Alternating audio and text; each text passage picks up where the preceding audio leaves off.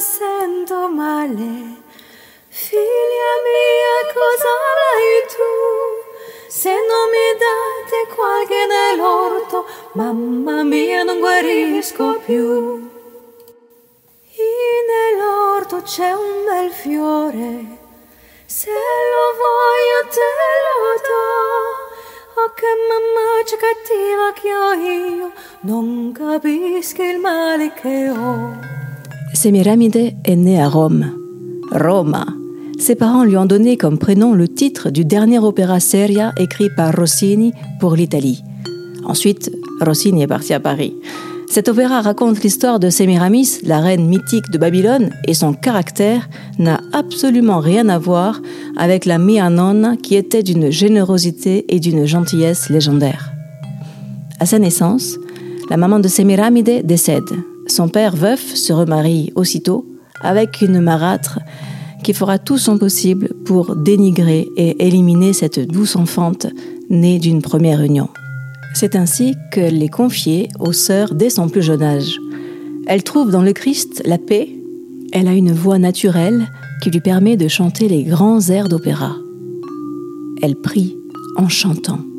Mamma mia, mi sento male. Figlia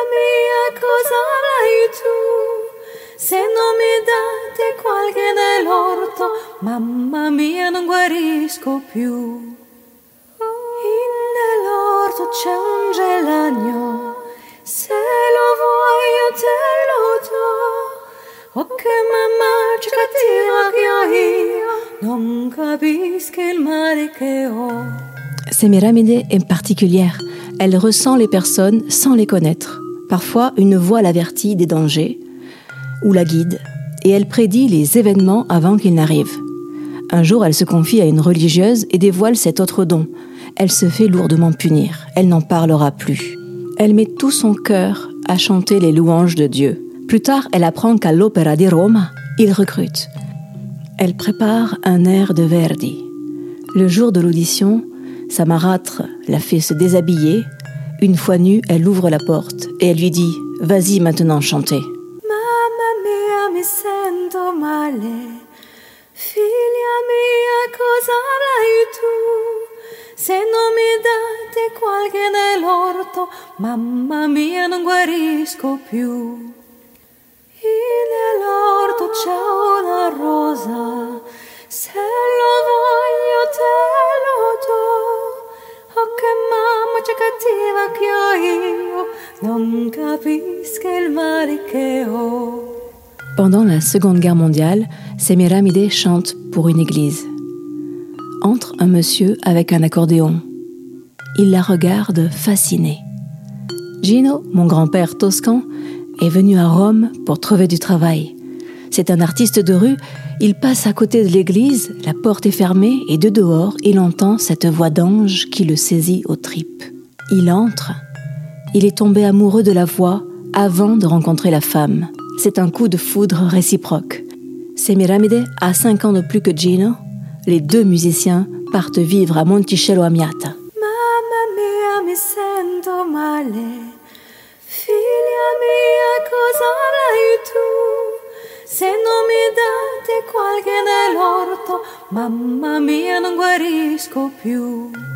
En Toscane, les temps sont durs.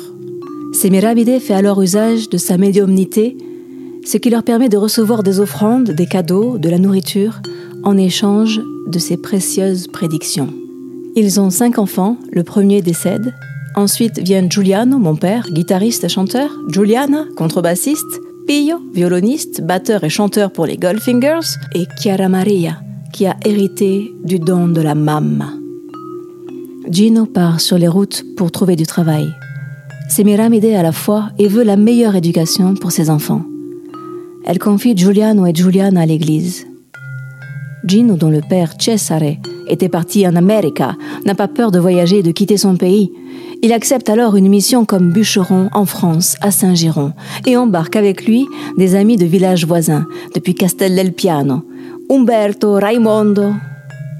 Gino ne parlait pas français, mais il aime la France, il s'y plaît. Trois ans plus tard, il revient chercher Semiramide, Giuliana, Pio et Chiara Maria. Seul Giuliano demeure en Italie.